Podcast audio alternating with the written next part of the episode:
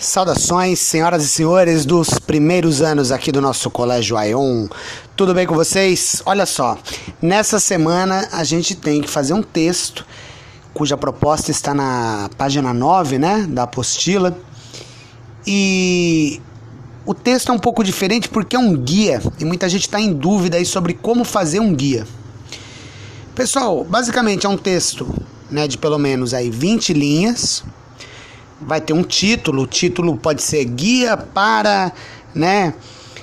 É, evitar a bebida, guia para evitar os riscos da bebida, guia para alertar você sobre o álcool, alguma coisa assim. Vamos lembrar.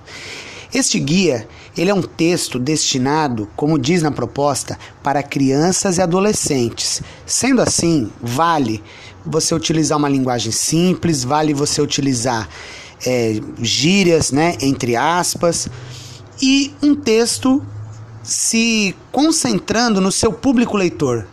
Esse público leitor, como já dito, é criança e adolescente. Então tem que ser um texto assim bem alegre, um texto bem humorado.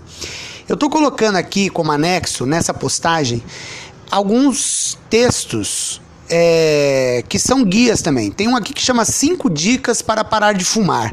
Evidente que um dicas para parar de fumar não é o público não é criança e adolescente, é um público mais adulto. Você vai observar isso na linguagem e no tipo de texto. Tem um aqui também, é, como estudar para vestibular. E outro 10 dicas para ser uma youtuber, né? Achei esse texto aqui. Então você vai perceber que são textos numa linguagem um pouco diferente, porém ambos não se de, é, dedicam a, a criança e adolescente. Então você tem que fazer uma linguagem mais centrada nesse público, certo?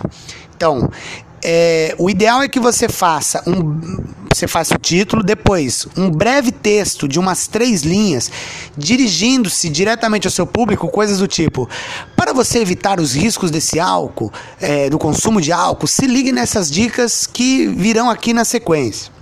Aí você faz uma lista em tópicos. Pode usar tópico, professor? Claro que pode. Então você põe um, né?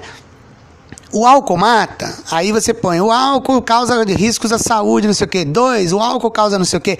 E aí, lógico, cabe uma pesquisa né, sobre riscos do consumo de álcool. Tudo bem, pessoal?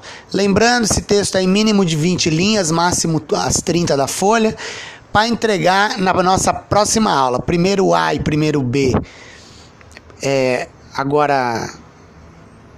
Não, primeiro A e primeiro C. Agora na na terça-feira e o primeiro B. Não, acho que eu tô ao contrário. Bom, vocês veem no horário, que eu já tô todo confuso aqui.